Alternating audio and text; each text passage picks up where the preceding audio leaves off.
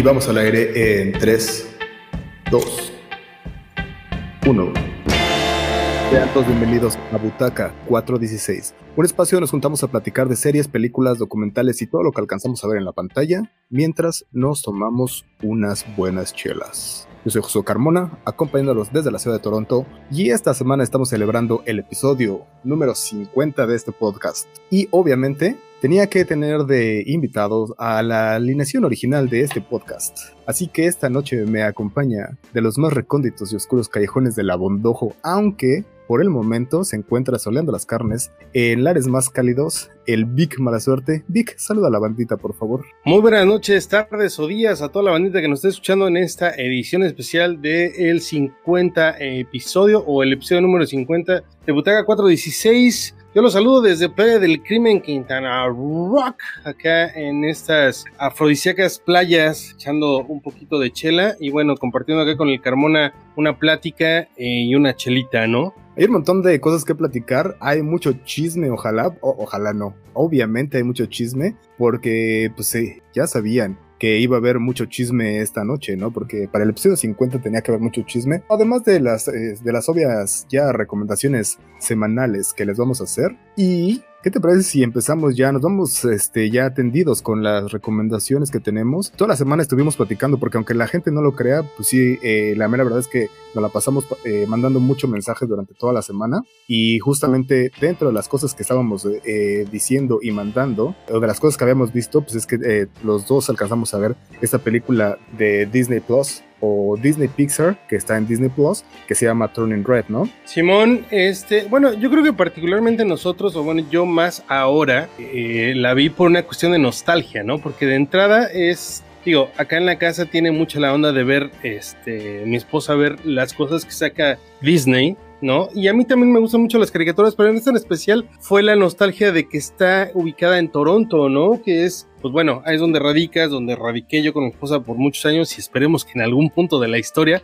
regresemos, ¿no? esperemos que ya no pasen más de tres años o otros tres años. Otros y pues bueno, está bien chido porque no solamente pasa en Toronto, sino yo creo que la nostalgia o a mí lo que me gustó mucho, y aparte que la película es divertida y es cagadísima, es que pasa en un Toronto donde muchos de nosotros llegamos. Está ubicado por ahí del 2002. Un pedo así, yo llegué a Toronto en el 2006, güey. Entonces, muy parecido al Toronto que, que, me, que me impresionó, ese Toronto que, que conocí, ¿no? Que está como muy grabado en mi inconsciente. Aparte que yo, a mí me encantaba, güey, hasta el último día que vine, a mí me encanta, güey, irme a dar el rol por Chinatown, güey. Así literal el rol. O sea, si no tengo nada que hacer, güey, estoy aburrido, me lanzaba. Y más en el invierno, güey. No sé por qué me gustaba mucho ir a Chinatown en el invierno ahí en Toronto, güey. Yo creo que ha de ser porque como que siempre están así como que la comida y, como que las cosas que venden por ahí se me hace como que bien de, barrio de, de, México, ¿no? Siento que esa como que es la... Como de mercado, ¿no?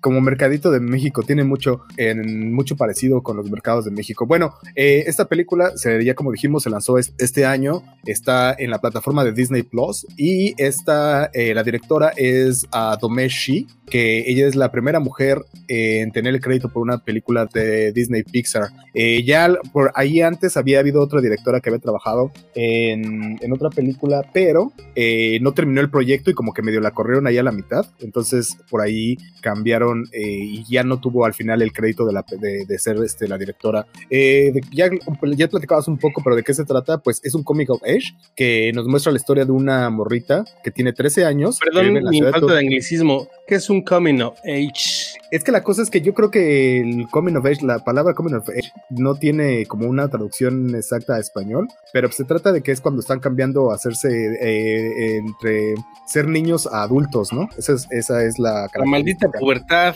Eh, la pubertad, pero siento que en, un, en un coming of age es como exactamente en el punto, te va a mostrar exactamente el punto donde se hicieron adultos por algún motivo, ¿no? Eh, usualmente es algo bien interesante, que uno que lo mencionas, porque usualmente los coming of age uh, o este tipo de películas son eh, con personajes masculinos. Y algo que es bien interesante ver en esta película es que es un personaje femenino y que últimamente ya hemos visto más películas que tienen que ver con, con morritas, uh, adolescentes, que van a llegar a un punto en donde como que ya se hacen un poco adultas, ¿no? Eh, entonces, bueno, ya lo dijiste tú, es, es Toronto, está en el 2002, y esta morrita que tiene 13 años, como decía ya nuestras jefas están en la edad de la punzada y tiene que balancear ahí la vida y ver si, eh, si sigue siendo una morrita y como siempre bien, bien, bien obediente o si va a cambiar a ser como ya su propia personalidad, ¿no? Algo más que se nos faltó, algo más que, que no mencionamos que es importante dentro de, de, de, tanto de la trama como de la crítica que ha recibido la película, y yo lo mencioné en un principio, ¿no? Que a mí me gustaba dar el rol en Chinatown, porque la película estaba ubicada en Chinatown, en Toronto, porque precisamente es una chica, es una familia, son de orígenes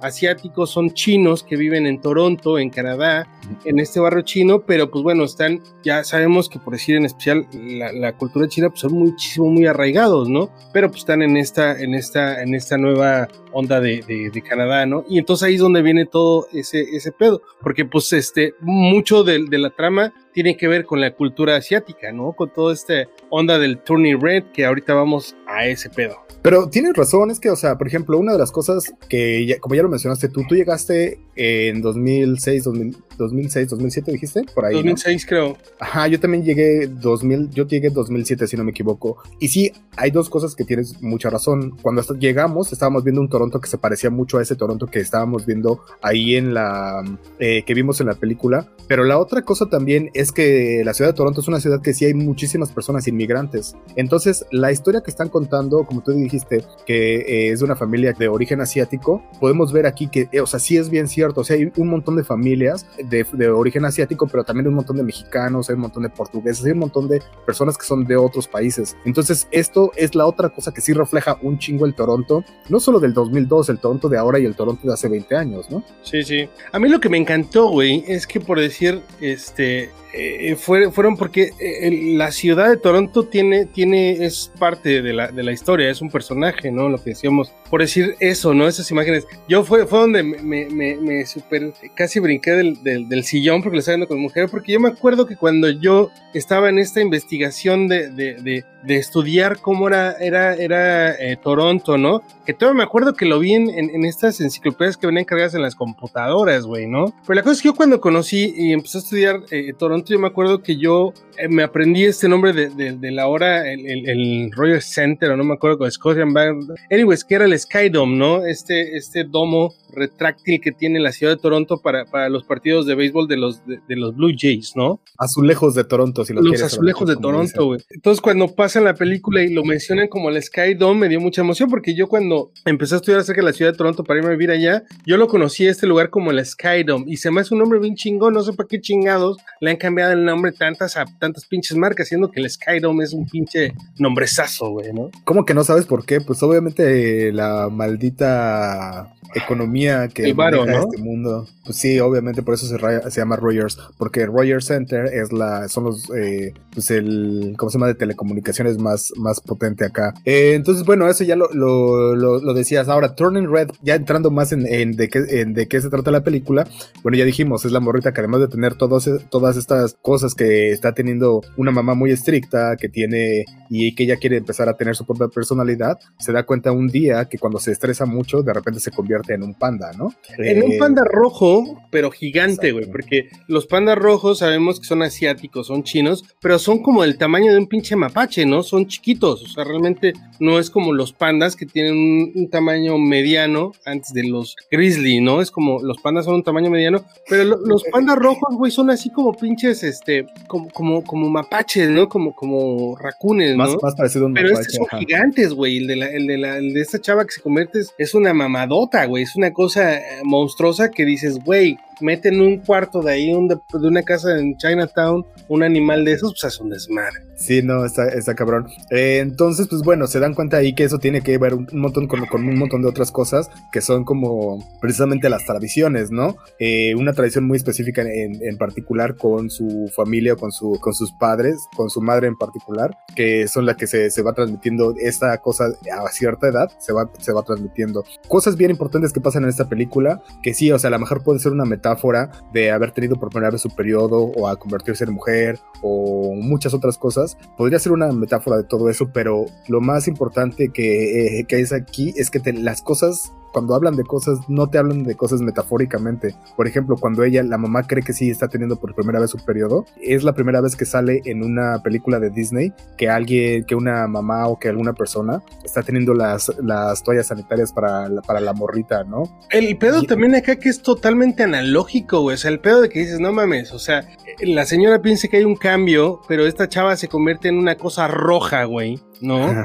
Dices, no mames, y que la señora lo, lo, relacione con el periodo, ¿no? De la mujer, sí está como, sí está como sacado de pedo, ¿no? O sea, digo, para los estándares que ha manejado Disney todos esos años, donde pues obviamente esas cosas eran innombrables, güey, todo el asunto sexual, la atracción, o el cambio de sexo, la sexualidad, todo lo que tenga que ver con lo, el sexo, era totalmente innombrable dentro de, de, Disney. Y ahora que lo hagan, pues sí está cabrón, ¿no? Porque es, es la analogía que se utiliza, ¿no? Dice, Charlie, sí está muy loco. Y creo que la otra que es bien importante también es como eso, que la otra que, que también muestra un montón de la sexualidad, la real sexualidad que tienen la, que tiene la, la, la, chavita aquí, ¿no? En este caso en particular, que se va dando cuenta que están bien enamorados, eh, están bien enamorados. De los vatos, ¿no? Exactamente, de los vatos. ¿Por qué? Porque tiene un grupo de, de amiguillas ahí, unas valedorcillas bien chidas, y que sí están bien enamoradas, y que además no solo eso, que está justo en esa edad donde sí le dan la cosquilla literal, y lo están mostrando ahí, entonces eso es como dices tú, como están comparando una cosa con otra y eso está bien chido. O sea, creo que si no lo habíamos visto, no lo habíamos visto así, pero son cosas que se están viendo y que son totalmente normales y que nunca lo habíamos visto con Disney particularmente o y con las reflejado en las niñas, ¿no? Como tengo lo mismo, estas historias que habíamos visto de muchos niños que se están transformando en hombres y que están haciendo creciendo y esto, pero ahora en particular es esta historia de niñas. Ahora, esto también llevó a algunas polémicas. Nos ah, era locura, güey.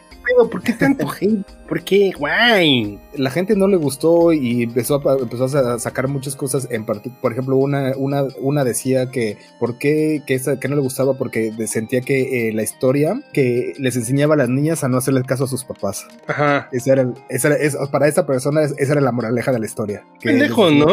Otra y otra estuvo, esta estuvo bien cabrón porque estuvo, de hecho estuvo muy buena esa historia como a un, un crítico de cine que es blanco dijo él, yo no empatizo nada con esta situación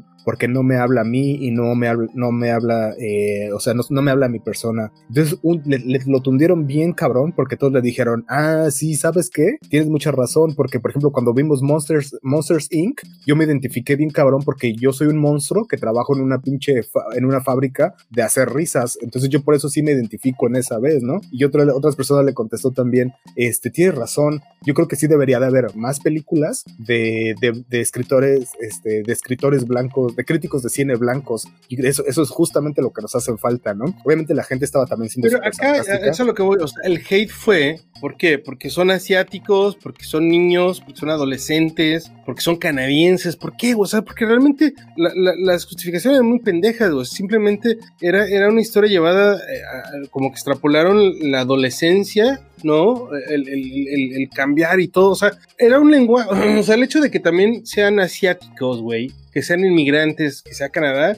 pues obviamente te ponen otro escenario, ¿no? Que no es que no es tan común dentro de las historias, pero el pedo es que la gente eh, sigue, o sea, en pleno 2022, cabrón, la gente todavía sigue teniendo pedo a lo que no conocen, güey. ¿No? O sea, dices, no mames. y la neta, la, la, película está muy fresa porque ni siquiera hablaron de una, o sea, inclusive es muy estrella la, película, si tú quieres verla. O sea, las chavitas están enamorados de unos chavos que cantan, ¿no? Un grupo como de MC, ¿no? Y es muy estrella, güey. O sea, güey, imagínate que hubiera sido un crush acá entre niñas, güey, puta, olvídate, güey. Porque en ese sentido es muy estrella, güey. O sea, son niñas que les gustan niños, güey. Inclusive la chavita esta que es como más como pues, ¿cómo llamarlo? Como más masculino, ¿no? La chica del gorrito verde que no es tan, no, no es tan como femenina.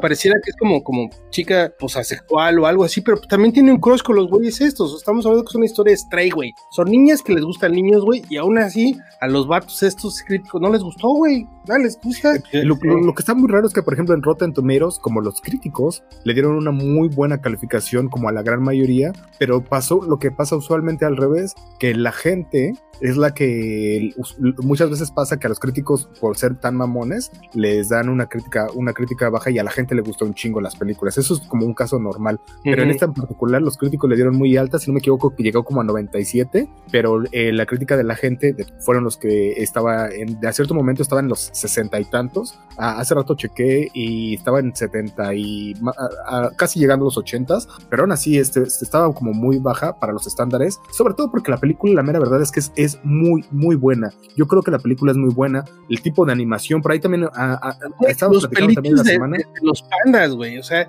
güey, o sea, es una madre que te, que, o sea, quisieras abrazarlo, güey, la animación. Una lástima que no la sacaron en el cine, ¿no crees? Sí, yo creo, y fíjate, imagínate que no la sacaron en el cine, o sea, tan, tanto fue el pedo, pero sí, yo creo que esa madre en cine hubiera estado bonita porque de por sí en televisión, güey, pues tú la ves y, es, o sea, la textura, sí, sí, hay que poner el nombre, la textura de las imágenes es bien chida, güey, o sea, el, panda este rojo gigante, güey, es, es, pues es parte de, la película, ¿no? Que todo el mundo quiere abrazarlo porque es fluffy, ¿no? La palabra en inglés así como es apachable.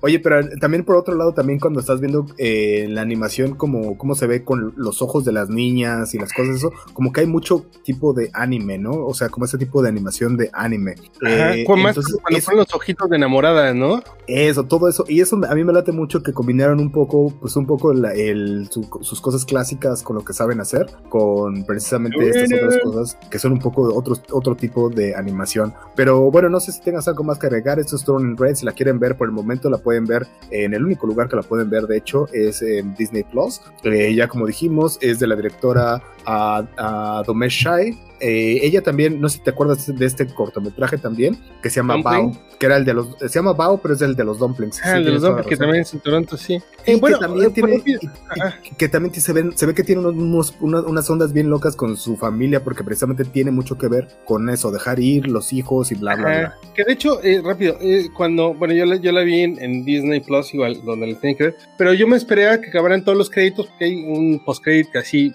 que no tiene que no es gran cosa, sino, pero inmediatamente te liga a otra cosa que es como el behind, ¿no? Que es como todo el proceso de, de cómo hicieron película, o sea, se grabaron desde un principio y bueno, te das cuenta que pues hay muchas, o sea, es una película hecha por mujeres, güey, para empezar, ¿no? Desde la producción, animadora, escritora, directora y por decir la gente que lo escribió, la dirigió, pues es gente gente china, ¿no? Es, chicas precisamente de Toronto que crecieron, hicieron eso, pero toda la gente en la producción, la gran mayoría son mujeres, güey. Entonces estuvieron como muy clavados en ese pedo que todos dijeron, güey, es que cuando eres chica pasa esto. Entonces, si tienen chance de verla en Disney Plus, pues también este, este como behind the scene, ¿no? Como el proceso. Pero yo creo que ya no tengo nada que decir eh, con respecto a la, película, que está bonita, a mí me gustó, a mí me arrebató risas, me causó nostalgia y me gustó, y yo me quedé con ganas de, abrazar al Red. Ah, huevo. Ah, entonces esto fue Turning Red. ¿Y qué te parece si nos vamos a la siguiente, a la siguiente recomendación? Esta es una, que lo crean o no, una serie que la van a poder encontrar en el mismo lugar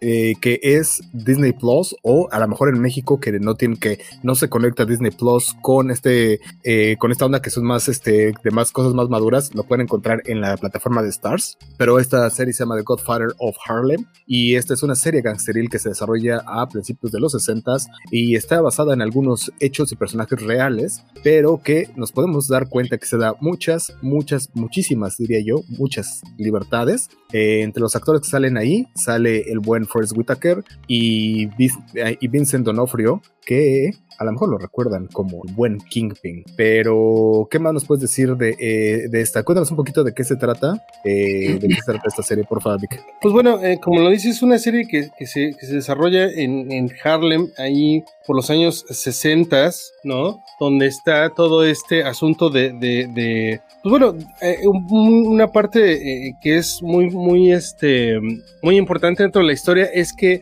aparecen personajes tales como, como, como Mohamed Ali o como Malcolm X, ¿no? El, el, Mohamed Ali aparece de una manera muy esporádica, muy rápida, pero sí el personaje de Malcolm X tiene que ver mucho con, con esta historia, ¿no? El, personaje principal acá es Forrest Whitaker, que es, que es eh, Elbows Bomb, le llaman, ¿no? Este es este personaje que es, eh, porque pues bueno, están en Harlem, pero pues está la parte de Harlem que es pues la parte de, de, la gente de color, están los italianos en una parte de Harlem, este, pues bueno, están las mafias italianas y todo ese pedo, ¿no? Entonces es una película, es, una serie buenísima, güey, donde habla, es, es gangsteril completamente, güey, donde pues el antagonista del Forrest Whitaker es, como lo acabas de decir, el Vincent Nofrio, ¿no? Que es, que es un actorazo y es un personaje, y este es un güey, eh, pues totalmente italoamericano, ¿no? Es ese gángster con ese acento neoyorquino, donde tiene a todos sus secuaces, Y pues bueno, es una pelea de territorios entre blancos y negros. Y ya sabemos que, pues bueno, esos gángster italianos de la época son muy racistas, cabrón, ¿no? Con la gente de color. Pues la gente de color ahí de, de, de Harlem, pues es la que está, está peleando. Y una cosa muy particular que tiene la película, es, hace un cruce, ¿no? Entre porque todo esto es a partir de hechos, hechos, hechos reales, ¿no? Como el personaje este, como la participación que tiene Malcolm X con esta persona, pero pues es que también llega un momento que no sabes qué, qué es parte de la historia real y qué parte es ficticia, porque lo hacen también y en un momento dado pues ya no sabes, güey. O sea, si, si, le pones a rascarte, dices, ah, este güey sí se conoció, este evento sí es real, pero pues lo demás ya no. De hecho, como lo comenté, de hecho, al principio de la, de la, cuando, cuando va a empezar cada episodio, te dicen y te advierten, esto está basado en cosas reales, pero nos se dieron muchas libertades para la dramatización y por eso al principio quise decir eso y quise ser bien enfático, porque por ejemplo una de las cosas que sale ahí es que tampoco no va a ser este spoiler porque sale justo en los primeritos, sino es que en el primer episodio, que por ejemplo, Malcolm X sí es una mano a fuerte, pero no solo mano fuerte, a mano armada fuerte también, de que participa mucho con las partes gangsteril, lo cual me imagino que traería muchísimos problemas a la historia real, porque aunque, por ejemplo, sabemos bien que Malcolm X estuvo bien investigado por el FBI, que lo traían y que tenían muchos, muchas ondas por ahí, nada de esto se ha comprobado tal cual como, eh, como, lo de, como, como ser parte, literalmente, estar muy vinculado a la mafia, ¿no? Entonces, este, o al narcotráfico en este caso, ¿no? Entonces está muy chido. Me sacó un poquito de onda que tú dijeras que te latió un montón, porque yo sé que eres bien fan de este tipo de, series. Por ejemplo, voy a poner dos ejemplos que son bien, bien, fáciles, que son de, y que me recordaron mucho esta serie, las dos de HBO, por, obviamente, pero The Wire, por ejemplo, y Los Soprano. Sé que eres bien, bien fan de estas dos, y siento, francamente, que esta serie intenta mucho hacer eso. Tiene un intro, de hecho, si lo, o sea, como que lo, lo, hacen, el intro es muy reconocible, como muy en la onda para que te identifiques con eso. Pero francamente, siento que sí le hizo falta ahí un, un empujoncito más, como que no, no creo que en la historia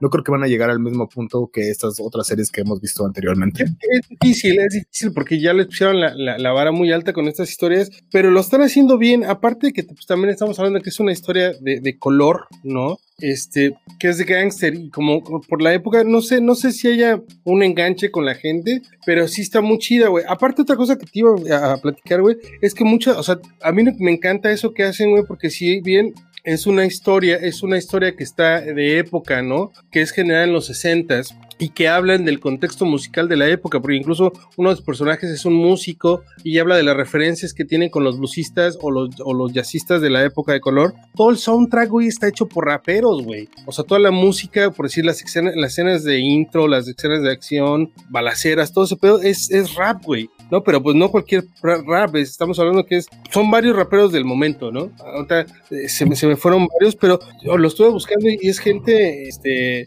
incluso por ahí el Kanye West, o sea, hay gente que, o sea, realmente el, el, el soundtrack está genial, güey, entonces, pero es lo que te digo, es mucho rap, es mucha música, este, hip hop, que, que, hace el contraste con, con, la imagen que es de época con la música moderna. Justamente eso es lo que voy a decir, ese, ese contraste que hacen es, queda perfecto para, para esta situación. Eh, yo no la he acabado de ver, y no he acabado de ver esta primera, eso porque solo hay un, por el momento solo hay una temporada, ah, pero, sí. pero estoy casi seguro, obviamente cuando hacen ese tipo de cosas no las hacen. Va a salir una segunda temporada, huevo. Ah, seguramente, y, y, tú crees que sí va a haber como más, más, este, más temporadas, pero a lo, a lo que voy más como unas 5 o 6, o tú crees que va a ser no, más no, no, no, no, no creo, yo creo que este por como lo están llevando la historia con relación a los tiempos históricos de, de, la, de la, cultura negra, yo creo que tapa tres, güey, ¿no? O sea, porque pues ya no creo, que, o sea, porque enfocado, o sea, en cuanto a los hechos históricos, yo creo que les da como para tres, yo creo. Ya si lo quieren alargar más de esos porque les pegó, pero yo creo que no, güey, yo creo que dos. Pero si tienen chance, véanla, está en Star Plus, ¿no? Para la gente que nos está escuchando, ya sea Canadá o México, está en Star Plus. Este, en realidad es una serie que la pueden ver, originalmente fue en Hulu, creo que fue donde apareció, pero es una, es una, es una, una no, no, sé una compañía, una plataforma que se llama Epix. Yo la verdad no tengo bien el, dato que es si una plataforma o una productora, pero es original, es una serie que te aparece como original de Epix, pero en Estados Unidos la, apareció en en Hulu y en México y Canadá la pueden ver a través de Star Plus. Entonces sí está bien interesante. Yo te vuelvo a repetir que para mí no está al nivel de estas grandes series, pero también cuando empezamos a ver estas grandes series como Los Soprano, muy probablemente nunca sabíamos que se iban a convertir en eso, eh, en eso que se llegaron a convertir. Entonces tienes razón, creo que hay que seguirle, hay que seguirle viendo y, a lo mejor en, una de esas sí tenemos otra gran, gran joya como esas que ya hemos visto antes, ¿no? entonces esto fue Godfather of Harlem, bueno, lo vuelvo a repetir, lo pueden ver en Disney Plus o en México en la plataforma de Stars. Ahí es donde lo van a poder, eh, lo van a poder topar. Eh, ¿Qué te parece? Nos vamos ya a la siguiente eh, a la siguiente recomendación. Esta es una recomendación que yo vi. Acá esto la vi en, ya sabes cómo funcionan nuestras plataformas en Canadá, que no tenemos HBO como tal, pero tenemos otra plataforma que se llama Crave. Dentro de esa plataforma que se llama Crave hay mucho contenido de HBO en algunos lados lo adopta, pero en esta, en esta ocasión esta fue, esta serie es una serie original de la BBC, o sea, es una serie inglesa, que somos muy fans de, estas, de este tipo de series, este, del, de las series este, que se hacen en Inglaterra, ¿no? Ya sea las, los dramas que hemos visto como Industry o, otras series como Sherlock Holmes o por ejemplo esta otra serie que es una, una comedia y que está muy buena, se llama Starstruck. Eh, esta eh, salió originalmente en el 2021 y la traducción de la palabra Starstruck sería como deslumbrada. Es como deslumbrada como cuando ves una estrella. Como lampareada. Starstruck. Lampareada a lo mejor perdió una estrella, si me entiendes, por eso se quedó así. Eh, entonces te voy a decir por qué y ahorita, ahorita ya vas a, le vas a entender por qué. Es una comedia que sigue una chica que vive en Londres y a primera vista tiene una vida muy normal, tiene dos trabajos que tiene que tener para poder mantener la vida precisamente de inmigrante en una ciudad como Londres. Eh, hace cosas muy normales como salir con sus amigos, echarse unos alcoholes, usar aplicaciones para este, dating apps, para encontrar pareja. Y como te digo, nada fuera del ordinario. Hasta que en la fiesta de Año Nuevo conoce a un vato y pues medio cena, ya sabes, de esas cosas que pareciera que no va a pasar nada más que eso, se va con él a su casa y al otro día, ya muy decidida a salir a hacer, eh, ya claro, sin nada, entonces pues, es jovencilla y no tengo por qué no, ¿no? O sea, todo tranquilo, eh, pero al otro día, cuando ya está eh, dispuesto a hacer el Walk of Shame, eh, se da cuenta que el vato este es este un vato, un actor súper famoso. Y entonces es ahí, es ahí donde empieza como que todo el desmadre de que cómo se va a transformar. ¿Qué es? ¿Por qué es lo que me lateó tanto esta serie? Tiene un sentido del humor bien, bien chingón, muy inglés, podría decir. O sea que suena muy tonto, pero ese sentido del humor que tanto nos gusta de los ingleses. Tiene muchas interacciones, pero estas interacciones hacen que la, que la serie vaya súper rápido porque van así, es una comicidad de esa que mucho pimponeo. Y a mí en lo particular me gusta mucho ese tipo de comedia que va con un pimponeo. ¿no? Que es bien, bien como, como que lleva un ritmo que parecía, o sea, rápido, que tienes que agarrarle el chiste en chinga y es muy, muy, muy muy fluido. ah, exacto. Es muy fluido. Y entonces esto me llevó. Y, entonces esto es, solo una temporada. Y como ya como lo habíamos comentado, las temporadas de series inglesas son. Se, se caracterizan por ser. De tres, cuatro, seis, seis capítulos, ¿no? Exacto, es, una temporada corta, solo una temporada hasta ahora. Ya dijeron, están hechas para, para que siga. Eh, la chica que sale ahí, eh, de hecho, ella es, comediante y ella fue la escritora, entonces está muy chido eso. No hay, volvemos a lo mismo que nos pasa también bien seguido cuando platicamos de series inglesas o cosas inglesas. Pareciera que no hay nadie famoso, no, eh, los actores al menos no los conocemos acá. A lo mejor allá son famosos, como te digo, ella, la, la, la actriz principal, es comediante y ella fue la escritora también. Entonces, en una de esas sí es como muy famosa y muy probablemente podrán encontrar ahí los, los stand-ups de ella y cosas así, pero no va más para allá. Starstruck está, eh, vuelvo a repetirlo, la podrán encontrar a través de HBO Max eh, o si no en las plataformas de Crave o en donde puedan encontrar este tipo de, de contenidos. ¿Qué te parece si nos vamos con la última recomendación y nos vamos ahora sí rápidamente porque, pero no la queríamos dejar pasar. Esta última recomendación es la, se llama Harina Está en Amazon Prime. A mí se me hizo raro que solo le hayan puesto harina. ¿Escuchas?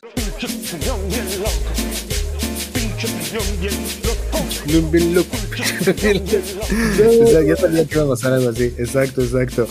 Eh, bueno, eh, nada más para comentarlo, esta salió este año, pero en Estados Unidos es muy común de que se creen este tipo de shows a partir de sketches de comedia. Aquí en lo particular yo no me acuerdo que haya pasado algo, y si no me equivoco, esta es la primera vez que pasa en México. Eh, pero bueno, ¿cuál es el contexto? El año pasado, desde el año pasado, está que seguro que fue el año pasado. Fue hace dos años, güey. Fíjate, ya, pinche, este, pinche pandemia, ya no nos, no, no, no, no sabemos cómo contar el tiempo después de la pandemia, pero se hizo un video súper viral de un sketch que, eh, donde salía el teniente Harinas, o el Harina, como quieran, y que nos dejó un sinnúmero de memes, ¿no? Eh, ya lo dijiste tú, el del cumbión bien loco, los stickers, eh, y un chingo de otras cosas que seguimos usando, ¿no? Todo, todos los días en las conversaciones, en los, en los mensajes, todo esto lo seguimos usando. entonces, a partir de ese sketch crearon una serie de...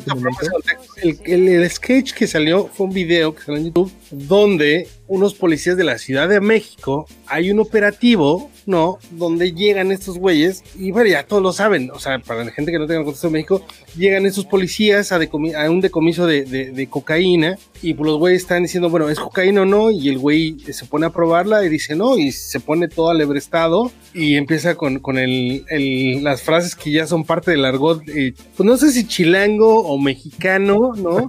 el de, ay papá, entre tus hijos vuelas, o ay papaya de Celaya, ¿no? Y este, todas esas, esas, frases que nos dejó ese, ese sketch, ¿no? Donde, donde este policía pues prueba la, la, la mercancía, ¿no? Para ver si es eh, cocaína real. Y el güey dice que no, se pone hasta la madre y dice es harina, ¿no? Y dice, me voy a llevar esta harina para que me hagan unas tortas mañana, ¿no? Hasta ahí quedó el video, que dura escasos 3 minutos con 20 segundos, pero le pegó a las que 52, 56 millones de views, güey. Al Comedy Central, por ejemplo, que son los que traían más o menos este, este, este, grupo. Se llama Backdoor. Este grupo de comediantes, ese tiene ese programa que se llama Backdoor. Y, lo chido de esto, de este, ya, esta serie, que ahora ya les hicieron ya una serie completa a partir de este sketch, como, lo, como de eso que contaste, ya le hicieron todo un sketch. Y que además eh, lo interesante también de, de, este, de esta nueva serie es que ese, ese episodio, digamos, eso que pasó en ese momento, lo retoman de alguna forma y siguen con la historia de este, de este policía, ¿no? entonces, pues no sé, es bien interesante verlo. Teniente Prieto. Teniente Prieto. Eh, el teniente este, Harina, ¿no? Exactamente. Es bien interesante verlo. Yo no sé, yo vi solamente dos episodios. Solamente dos episodios. La mera, te voy a ser bien sincero. No sé si lo voy a seguir viendo. Es, es, es, es chistoso. Sí, es muy chistoso. Sí, te recuerdo un montón. Pero yo ya no sé como qué tanto es como estirarle la liga a un chiste que estuvo ahí. Me, me da mucho gusto que, por ejemplo, a estos vatos, este de a este grupo de, de comediantes que tenían su backdoor, que los acogió después Comedy Central y que Comedy Central ya les empezó a promover un chingo y estuvieron haciendo y que ahora, ahora seguimos viendo sus sketches y es, pues interesante.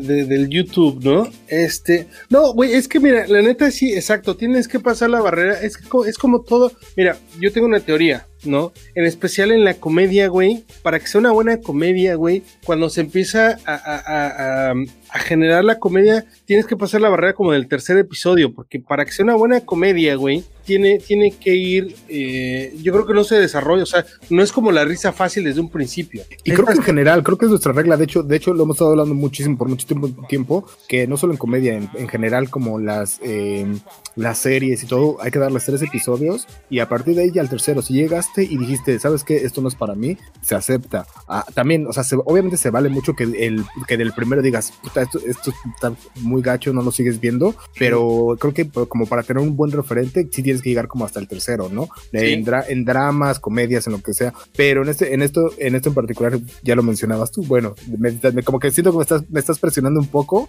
para que llegue, para que le siga viendo. Creo que ese era tu.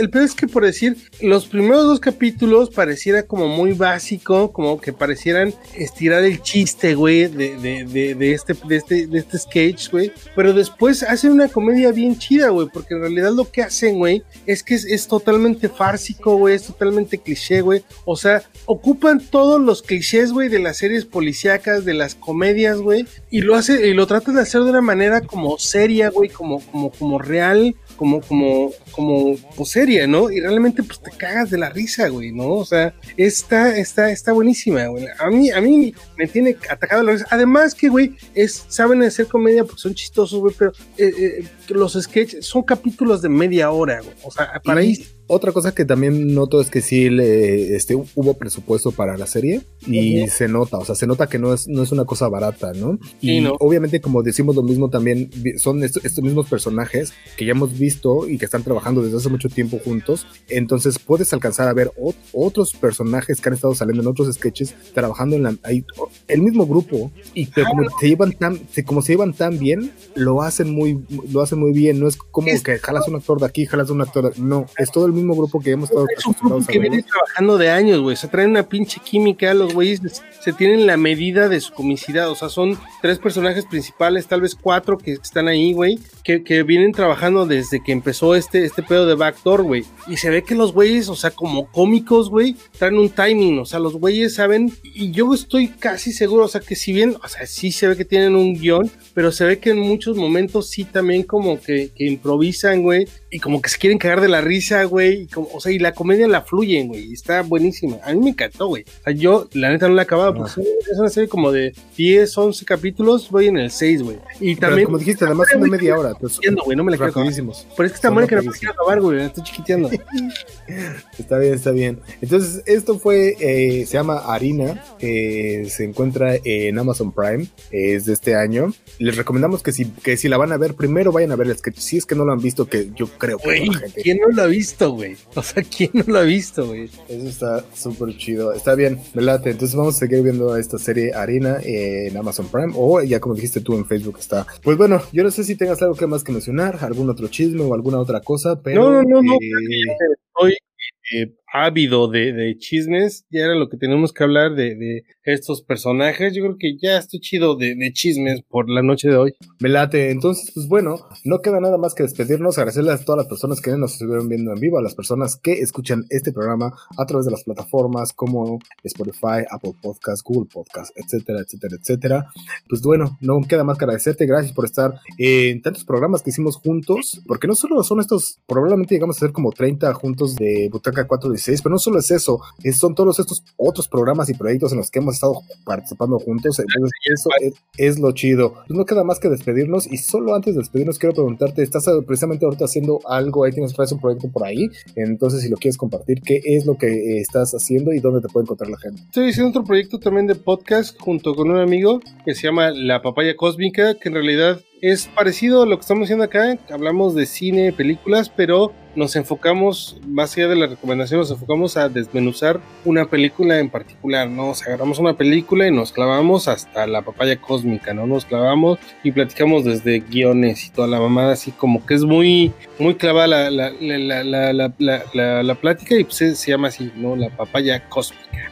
Y lo pueden encontrar si te siguen, obviamente, en, Facebook. En Facebook se llama así, la papaya cósmica. En Spotify sale como la papaya cósmica. En Apple Podcast sale como la papaya cósmica. Y hasta ahí, nada más lo único que tenemos. Eso es todo. Eh, entonces por ahí está. Y no sé si tengas algo más que agregar. Si no, es hora de despedirnos. Ojalá que el proyecto este siga adelante. Digo, ya son 50 capítulos que se dicen bien fáciles, pero pues es un chingo de chama, ¿no? Ojalá y siga. Está bien, muchísimas gracias. Igual gracias a ti, gracias a todas las personas que han hecho posible llegar hasta este momento. Esto fue Butaca, 416. adiós. adiós.